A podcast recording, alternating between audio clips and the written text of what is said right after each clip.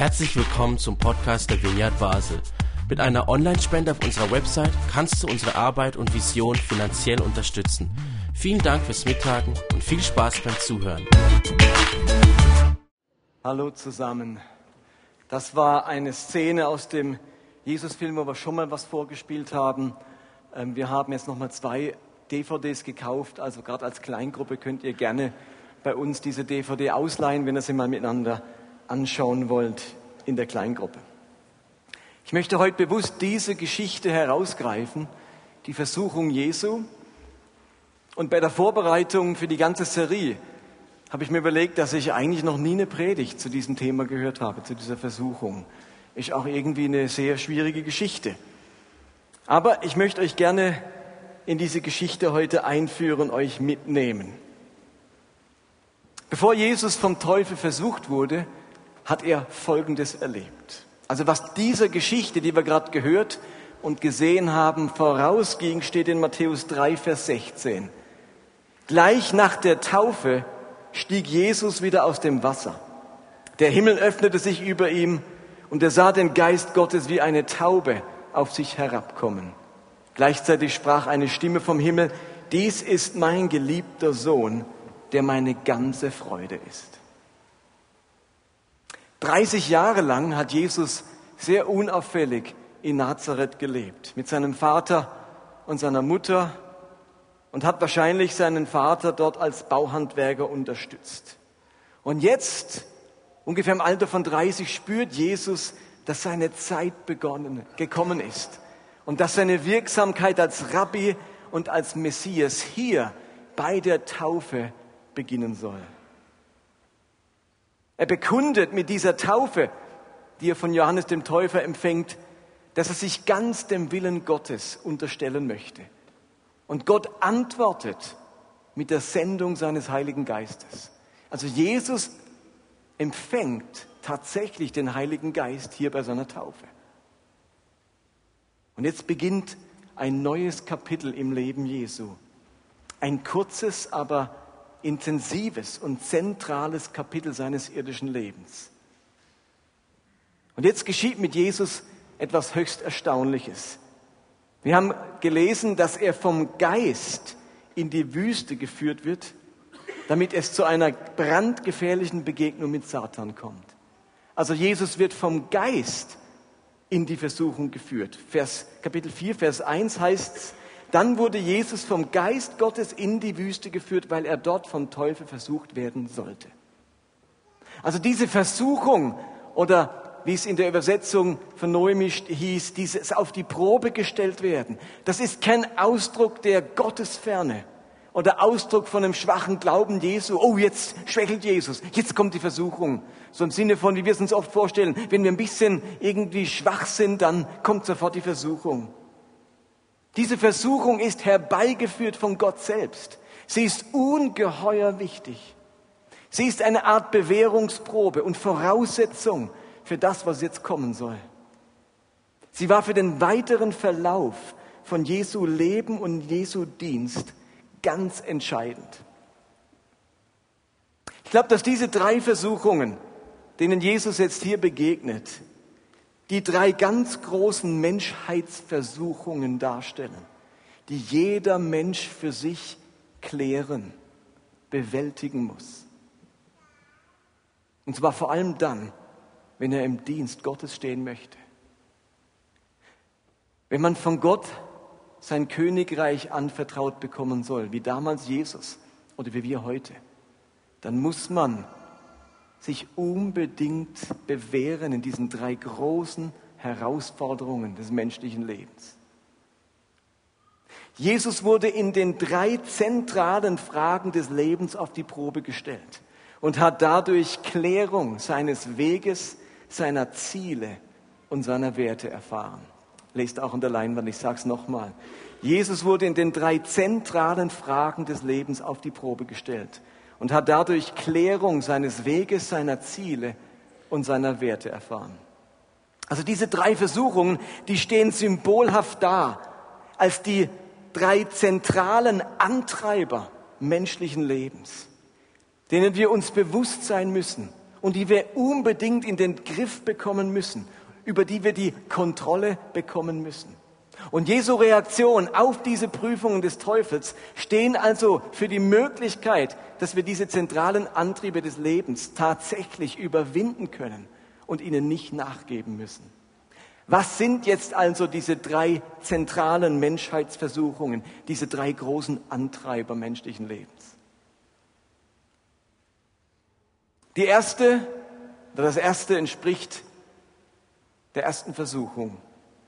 Es ist die Frage der menschlichen Bedürftigkeit. Lese euch diesen Verse, diese paar Verse nochmal vor.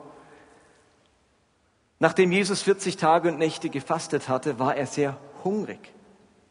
Da trat der Versucher an ihn heran und sagte, wenn du Gottes Sohn bist, dann befiehl, dass diese Steine hier zu Brot werden. Aber Jesus gab ihm zur Antwort, es hilft, es heißt in der Schrift, der Mensch lebt nicht nur von Brot, sondern von jedem Wort, das aus Gottes Mund kommt. Also es geht hier um die Frage der menschlichen Bedürftigkeit. Es ist die Frage danach, wie ich mich oder wie ich mit meinen Grundbedürfnissen, mit meinen persönlichen Wünschen, mit meinen Trieben und mit meinem Verlangen umgehe. Meine Wünsche, meine Bedürfnisse, meine tiefen Sehnsüchte, mein Verlangen, das sind ganz starke und entscheidende Antreiber in meinem Leben. Meine Wünsche, meine Triebe, mein Verlangen, das treibt mich an, das bewegt mich im Leben, das motiviert mich, das löst viele Handlungen und Reaktionen in meinem Leben aus. Ganz viele meiner Entscheidungen und Handlungen werden gesteuert durch meine Bedürfnisse. Und nach 40 Tagen Fasten, weiß nicht, ob ihr das schon mal probiert habt, aber nach 40 Tagen Fasten kann ich euch eins garantieren, da hat man Hunger. Es ist ein Grundbedürfnis aller Menschen zu essen und zu trinken. Aber ich glaube, hier steht dieses Bedürfnis nach Speise symbolisch für die dauernde Präsenz unserer Bedürfnisse, unserer Wünsche und unserer Triebe im Leben. Hunger ist eines dieser Bedürfnisse. Hunger ist ein Ausdruck meiner Bedürftigkeit. Aber meine Bedürftigkeit, Bedürftigkeit geht natürlich weit über den bloßen Hunger hinaus. So manch einer wird sich jetzt vielleicht denken, also ich habe keine Probleme mit Bedürfnissen und mit Wünschen. Ich bin zufrieden. Aber ich garantiere euch, während ich diese Predigt gerade halte, wird höchstwahrscheinlich ein ganzer Teil von euch immer wieder an irgendetwas denken, das Ausdruck seines Verlangens und seiner Bedürftigkeit ist. Während ich rede, denkst du vielleicht gerade an dieses Fahrrad, dieses Auto, diese neuen Schuhe, dieses Kleid, diese Bohrmaschine, diesen PC, dieses neue Smartphone, die neuen Kopfhörer und so weiter. All das, was du gerne hättest. Vielleicht denkst du an die tolle Reise, die du vor dir hast oder gerne machen möchtest. Während ich rede, denkst du vielleicht ans Essen, an deinen Hunger oder dein Bedürfnis nach einem Glas Rotwein oder einer kalten Cola. Während ich predige, denkst du vielleicht an den Sex mit deinem Partner heute Abend. Oder an dein Bedürfnis, gekrabbelt zu werden oder zu schmusen. Oder nach dem Gottesdienst von anderen wahrgenommen zu werden, ein Kompliment zu erhalten, dich nicht einsam zu fühlen. Mit jemandem reden zu können oder von jemandem Gebet zu empfangen. Unsere Bedürfnisse und Wünsche, die sind allgegenwärtig in unserem Leben. Und wie ich mit meinen Bedürfnissen umgehe, wie sie mein Leben bestimmen, das ist eine zentrale Frage, die in unserem Leben geklärt sein muss, wenn wir für Gott leben wollen. Jesus vollzog genau diese Klärung im Angesicht Satans. Wenn du der Sohn Gottes bist, dann verwandle diese Steine in Brot. Du hast dieses ganz starke Bedürfnis nach Essen. Verständlich, wenn man so lange gefastet hat. Brich doch dieses Fasten ab und mach aus diesen Steinen Brot. Nimm doch dein Bedürfnis ernst. Du hast doch ein Recht darauf. Das steht dir doch jetzt wirklich zu. Was hat die Welt von einem hungrigen Messias? Guck, dass du dir den Bauch vollschlägst. Aber Jesus musste lernen, mit seiner Bedürftigkeit klarzukommen, seine Bedürftigkeit im Griff zu haben. Sonst wäre er nicht brauchbar gewesen für das Königreich Gottes. Versteht ihr, das Problem besteht ja nicht in der Verwandlung von Steinen zu Brot. Nicht dieses Wunder ist die Versuchung. Jesus selbst hat später in seinem Dienst aus Wasser Wein gemacht. Denkt an die Predigt von Michel oder aus 5000, aus fünf Broten 5000 Brote. Die Versuchung ist nicht das Vollbringen eines Wunders, sondern das Nachgeben eines Bedürfnisses. Das ist die Versuchung. Denn Jesus musste in den Jahren seiner Wirksamkeit so viele Stunden erleben, wo er seine Bedürfnisse und sein Verlangen hinten anstellen oder beherrschen musste. Wie oft musste er sich stören lassen? Wurde er aus seiner Ruhe gerissen? Erlebte er Nöte, das Leid und die Bedürfnisse anderer?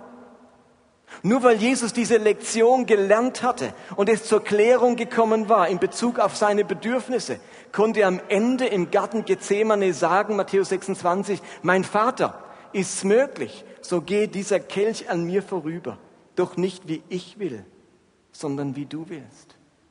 Nicht wie ich will, sondern wie du willst, ihr Lieben. Diese Haltung hatte sich hier in der Wüste geklärt.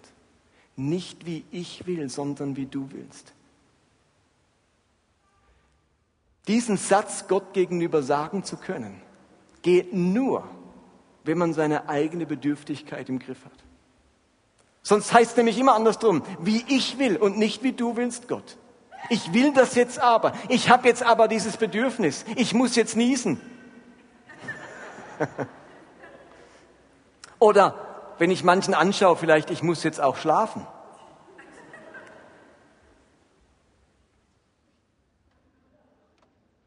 Glaubt ihr, Jesus hätte am Kreuz seinen Henkern vergeben und auf Rachegefühle oder auf Hass verzichten können, ohne diese Lektion gelernt zu haben? Jesus hatte seine Bedürfnisse im Griff und damit war sichergestellt, dass er den Willen des Vaters tun kann und nicht seinen eigenen. Wie gehe ich mit meiner Bedürftigkeit im Leben um? Welche Dominanz haben meine Wünsche, meine Triebe und meine Bedürfnisse? Bin ich in der Lage, Bedürfnisse aufzuschieben? Und ihr sagt vielleicht so schnell, klar kann ich das. Aber wir leben in dem Zeitalter der sofortigen Bedürfnisbefriedigung. So einfach ist das gar nicht. Kann ich auf Dinge warten? Speise ich meine Wünsche und Bedürfnisse aus der richtigen Quelle? Bin ich in der Lage, Verzicht zu üben? Nehme ich mir einfach, was ich brauche? Am Anfang seines Dienstes steht Jesus vor der großen Versuchung. Welche Rolle werden meine Bedürfnisse, wird mein Verlangen, mein berechtigtes Verlangen in meinem künftigen Leben spielen?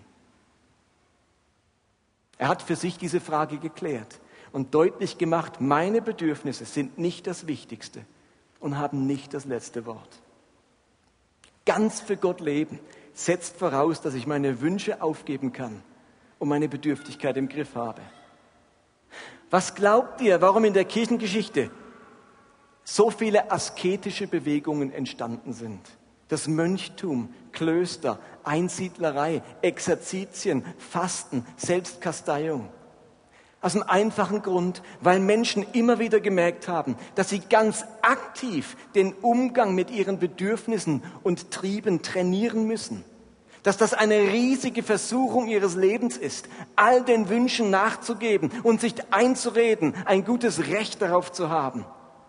Ist übrigens der Grund, warum wir jetzt seit fast einem Jahr unsere Shoppingpause machen, Nina und ich weil wir Aufschub und Verzicht üben wollen. Ein Jahr lang nichts mehr einkaufen, obwohl ich es gerne hätte, bräuchte, es schön wäre, es gerade da ist, es gerade im Angebot ist, es mir gerade vor der Nase baumelt. Verzicht üben, Aufschub lernen. Deswegen machen wir das nicht, weil wir Geld sparen wollen, sondern weil das eine Übung ist, die dringend notwendig ist, damit ich meine Bedürftigkeit im Griff habe. Wisst ihr, dass der Buddhismus genau diese Sache als einzige Aufgabe, der Buddhismus ist eine Religion, wo es nur um ein Thema geht, meine Bedürftigkeit im Griff zu haben, mein Verlangen im Griff zu haben. Das ist die ganze Idee vom Buddhismus. Eine ganze Religion dreht sich nur um diese eine Frage. Wie habe ich meine Bedürftigkeit im Griff? Also ihr merkt schon daran, was für ein Riesenthema das in der Menschheit ist. Ich glaube, mein persönlicher Umgang mit meinen Bedürfnissen hat zu einer großen Belastung meiner ersten Ehe geführt. Ich habe zu oft viele meiner Bedürfnisse als dringend erlebt. Ich habe viel damals dafür aufgewendet und habe manch kämpferische Seite entwickelt, um sicherzustellen, dass meine Bedürfnisse nicht zu kurz kommen. Und wer damals mit mir zusammenlebte oder zusammenarbeitete, der hat immer wieder mit mir darum kämpfen müssen, wessen Bedürfnis gewinnt. Wer die besseren Argumente auf seiner Seite hat. Wer besser deutlich machen kann, dass sein Bedürfnis, seine Vorstellungen und seine Wünsche Vorrang haben. Und das kann jemand an deiner Seite total müde machen. Wenn es immer um Gewinnen und Verlieren geht, wessen Bedürfnis gewinnt. Bedürfnisse können ja auch das Bedürfnis nach einem bestimmten Verhalten des anderen sein. Ich wünsche mir, dass du so und so bist. Wie dominant ist denn dieser Wunsch? Oder das Bedürfnis, dass die eigene Überzeugung oder dass die eigenen Ideen oder dass der eigene Geschmack gewinnt. Man kann am Ende sogar das Bedürfnis, dass die Polstergruppe blau anstatt gelb ist, so stark als Dominanz erleben, dass es einen totalen Streit darüber gibt und man sich kaum einigen kann. Wie ausgeprägt sind meine Bedürfnisse? Für mich kam die große Klärung dann durch meine Scheidung, wo mir deutlich wurde, dass ein Leben scheitern muss, wenn man die Frage nach der Dominanz der eigenen Bedürfnisse nicht wirklich geklärt hat. Und heute erlebe ich, wie sich diese kämpferische Seite in mir abgeschwächt hat und ich meine Bedürfnisse seltener als dringlich empfinde und einfacher damit leben kann, wenn wir es so manchen, wenn, wenn, wenn, wir, äh, wenn wir so machen oder so entscheiden, wie es der andere will. Das war früher schwierig, fällt mir heute leichter. Der Preis war ein hoher. Bedürfnisse, ihr Lieben, sind ja nichts Schlechtes. Überhaupt nicht. So sind wir auch gemacht, mit Hunger, mit Verlangen, mit Geschmack, mit Ideen und Wünschen. Bedürfnisse sind nichts Schlechtes. Aber ich muss entscheiden, wie stark sie mein Leben dominieren dürfen. Also die erste Lektion aus der ersten Versuchung ist, dass Gott nicht dazu da ist, all meine Bedürfnisse zu erfüllen. Und das Zweite, das ist dann die Frage aus der zweiten Versuchung, die Frage nach menschlicher Unversehrtheit. Lese euch die zweite Versuchung vor. Daraufhin ging der Teufel mit ihm in die heilige Stadt und stellte ihn auf einen Vorsprung des Tempeldachs und sagte, wenn du Gottes Sohn bist, dann stürz dich hinunter. Denn es heißt in der Schrift, er wird seine Engel schicken, sie werden dich auf ihren Händen tragen, damit du mit deinem Fuß nicht an einen Stein stößt. Jesus entgegnete, in der Schrift heißt es aber auch, du sollst den Herrn, deinen Gott, nicht herausfordern. Also bei dieser Frage geht es um menschliche Unversehrtheit. Beschützt werden, auf Händen getragen werden, an keinen Stein stoßen. Satan forderte Jesus heraus, Gott auf die Probe zu stellen bezüglich seiner Unversehrtheit. Erlebt er Gottes Schutz, Gottes Bewahrung, Gottes wunderbares Eingreifen? Schließlich gibt es ja, ja genug Bibelstellen, die genau das verheißen. Ihr Lieben, es ist ein ganz starker menschlicher Antrieb, nämlich die Vermeidung von Leid. Wir möchten Unangenehmes von unserem Leben fernhalten. Wir stören uns an Hindernissen und suchen darum immer wieder den Weg des geringsten Widerstands. Wir möchten Schmerz vermeiden. Nicht Leid, sondern Genuss soll unser Leben bestimmen. Die Unversehrtheit von Leib und Seele ist das höchste menschliche Streben. Wir lieben es, wenn Gott immer helfend, schützend, rettend und bewahrend eingreift. Wir wollen gerne das einfache, unbeschwerte und leidfreie Leben. Und dieser Antrieb ist so stark, dass wir alles Mögliche dafür tun. Eine der ganz großen Fragen der Menschen ist, warum lässt Gott das Leid zu? Der Gott in unseren Köpfen müsste doch seine Engel schicken, uns auf Händen tragen, jede Krebszelle im Keim ersticken, jeden möglichen Unfall verhindern und jede Naturkatastrophe vereiteln?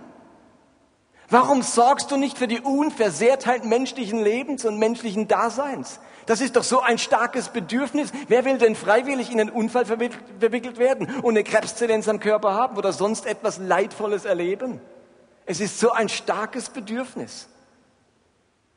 Aber ihr Lieben, wo sich diese Frage andauernd stellt, warum lässt du das zu, Gott? Warum, warum, warum? Hat sich vielleicht diese zweite Klärung aus dieser zweiten Versuchung noch nicht vollzogen?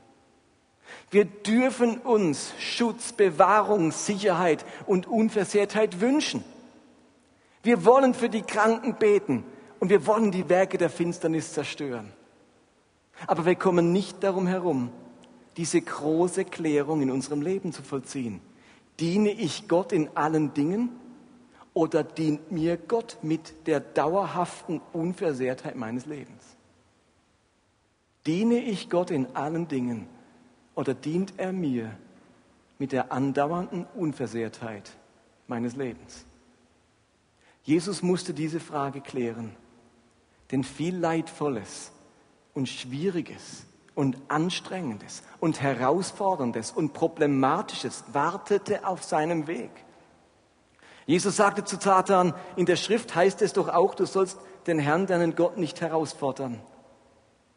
Gilt denn jetzt, dass, seine, dass er seine Engel sendet, die auf Händen tragen, oder gilt, dass man ihn nicht herausfordern soll? Ihr Lieben, es gilt, dass Gott seine Engel sendet, aber man fordert ihn heraus, wenn man menschliche Unversehrtheit zur Pflicht Gottes meinem Leben gegenüber erklärt. Versteht ihr das? Also einerseits ist es versprochen und gleichzeitig fordert man Gott damit heraus. Es gilt, aber wenn dieser Trieb Gott andauernd in die Pflicht nehmen will, für die Unversehrtheit meines Lebens in irgendeiner Weise zu sorgen, dann fordere ich ihn heraus. Gott mutet mir ein Leben zu, in dem ich auf Widerstände stoße, auf Problematisches, auf Leidvolles und auf Schmerzhaftes. Meinen Weg mit ihm treu weitergehen, ihn weiterhin von Herzen lieben, meine Begeisterung nicht abkühlen zu lassen, ist eben nur möglich, wenn ich die große Versuchung nach menschlicher Unversehrtheit für mich geklärt habe. Ansonsten wird Gott und sein Handeln an mir und der Verlauf meines Lebens für mich immer wieder zum Anstoß und zum Anlass, mit Gott zu hadern. Die Reibungslosigkeit und die Leidfreiheit meines Lebens darf nicht das zentrale Anliegen und der zentrale Antrieb meines Lebens und Glaubens sein. Gott hat mit mir keinen Deal gesprochen. Du folgst mir, wenn ich dir. Hat er nicht. Treffend drückt das Psalm 73 aus.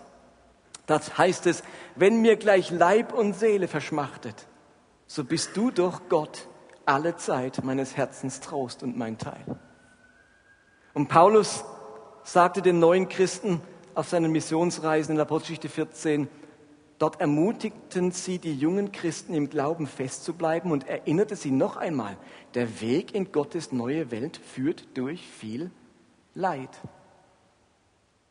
Hey, ich propagiere überhaupt keine leidvolle Religion, in der Gott Freude daran hat, wenn es uns schlecht geht. Ich will einfach nur sagen, dass wir von Jesus lernen können, dass wir unbedingt klären müssen, welche Bedeutung unsere Unversehrtheit auf allen Bereichen unseres Lebens und unseres Glaubens hat. Wie lebe ich mit Gott und wie glaube ich, wenn ich diese Unversehrtheit auch immer wieder nicht erlebe? Fordere ich Gott vielleicht innerlich andauernd heraus, indem ich denke, wenn du willst, dass ich dir folge und begeistert von dir bin, dann trag mich gefälligst auf Händen und lass meine Füße nicht an einen Stein stoßen. Das war die zweite große Lektion, die Jesus hier in der Wüste klären musste. Gott ist nicht dazu da, dass mein Leben reibungslos verläuft und mir nie etwas zustößt. Und damit kommen wir zur dritten Versuchung. Und das ist die Frage nach menschlicher Bedeutsamkeit. Menschliche Bedürftigkeit, menschliche Unversehrtheit, menschliche Bedeutsamkeit.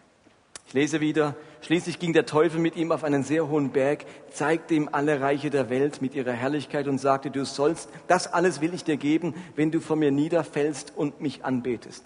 Darauf sagte Jesus zu ihm, weg mit dir, Satan, denn es heißt in der Schrift, den Herrn, deinen Gott sollst du anbeten, ihm alleine sollst du dienen. Da ließ der Teufel von ihm ab und Engel kamen zu ihm und dienten ihm.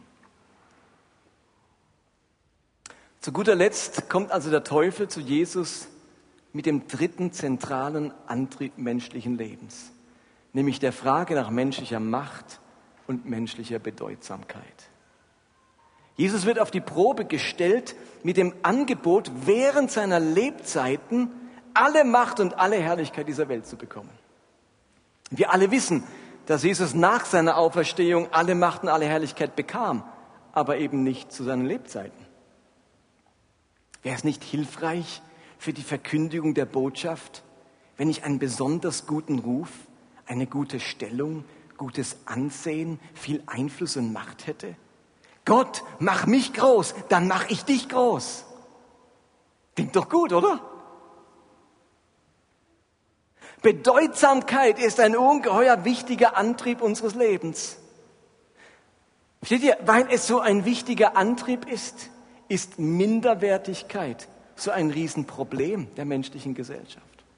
Wenn ihr in psychologische, psychiatrische Praxen geht, eines der Kernprobleme der Menschheit ist Minderwertigkeit. Es ist eben das Gegenstück von, dieser, von diesem starken Bedürfnis nach Bedeutsamkeit. Wenn das kein so ein starker Antrieb wäre, hätten viel weniger Probleme mit Minderwertigkeit. Aber es ist eben ein riesen innerer Antrieb. Wir alle wollen jemand sein, wir sehnen uns nach Anerkennung und Akzeptanz. Wir dürsten nach Komplimenten und Ansehen. Darum achten wir so peinlich genau darauf, keine Fehler zu machen. Und die therapeutischen Praxen sind voll von Menschen, deren Perfektionismus aus dem Ruder gelaufen ist. Die ganze Bergpredigt ist voll von diesem Gedanken, unsere Frömmigkeit nicht vor den Menschen zu leben, sondern im Verborgenen weil es eben unsere Tendenz ist, unser Können zu präsentieren, unsere Frömmigkeit zu zeigen, mit unserem Wissen zu prahlen. Und immer wieder fordert Jesus uns auf zur Demut, zur Bescheidenheit, uns hinten anzustellen, uns selbst zu erniedrigen. Mein innerer Antrieb, bedeutungsvoll zu sein, Macht und Einfluss zu gewinnen, das Leben und auch die Menschen um mich herum zu beeindrucken, vielleicht sogar zu kontrollieren, die stehen in direkter Konkurrenz zu unserer Nachfolge Jesu. Man kann nicht zwei Herren dienen, sich selbst und Gott, der eigenen Bedeutung und der Bedeutung Gottes. Ich kann nicht Jesus folgen, wenn ich in Wirklichkeit durch Gottes Hilfe ein erfolgreicher Pastor, ein erfolgreicher Geschäftsmann, ein erfolgreicher Künstler oder Musiker oder Alltagsbewältiger werden will. Ihr Lieben, wer die Erhöhung sucht, wird erniedrigt werden. Wer sich aber selbst erniedrigt, der wird erhöht, erhöht werden. Jesus musste das unbedingt klären vor dem Beginn seines Dienstes. Wenn es um Erfolg, um Ansehen, um Gefolgschaft und Ehre gegangen wäre, dann hätte Jesus auf seinem Weg des Öfteren aufgeben müssen. Er starb ohne Gefolgschaft, weil sie ihn alle verlassen hatten, ohne Ehre, weil er als Verbrecher hingerichtet wurde, ohne Reichtum, weil er nicht einmal einen Ort hatte, wo er sein Haupt hinlegen konnte. Aber er lebt in allen Dingen den Willen Gottes und bleibt auf diesem Weg bis zu seinem letzten Atemzug. Ihr Lieben, die Weichen dafür wurden hier in der Wüste gestellt. Gott ist nicht dazu da, all meine Bedürfnisse zu erfüllen. Gott ist nicht dazu da, dass mein Leben reibungslos verläuft und mir nie etwas zustößt. Gott ist nicht dazu da, mein Leben erfolgreich, bedeutsam und ehrwürdig zu machen. Und vielleicht wirst du dich jetzt fragen, wozu ist Gott denn dann eigentlich da?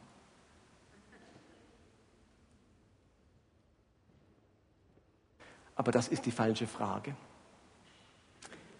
Die richtige Frage lautet, wozu bist du da? Wozu bist du da? Die Versuchungen der Wüste haben zu der entscheidenden Klärung beigetragen, dass Jesus nicht für sich selbst lebt, sondern für den Vater. Er ist für den Vater da. Er steht im Dienst des Höchsten, nicht in seinem eigenen. Nicht mein Wille geschehe, sondern dein Wille geschehe. Und wenn ihr mich fragt, was hilft mir denn dabei, diese Lektionen zu lernen, die Jesus hier gelernt hat? Wie kann ich diese wichtige Klärung vollziehen? Was ist denn das, was Jesus geholfen hat, um dem Teufel widerstehen zu können? Wie schaffen wir das, dass wir diese drei großen Fragen in unserem Leben immer wieder klären können? Uns hilft das Gleiche, was Jesus geholfen hat. Denkt an den Anfang der Geschichte. Der Himmel öffnete sich über ihm und er sah den Geist Gottes wie eine Taube auf sich herabkommen. Es war die Erfüllung mit dem Heiligen Geist, die Jesus Willensstärke und die Widerstandskraft gegeben hat, durch diese Versuchungen hindurchzugehen und diese drei entscheidenden Fragen des Lebens für sich zu klären. Und darum möchte ich euch alle, uns alle segnen mit dem großen Antrieb, nämlich voll Geistes zu werden.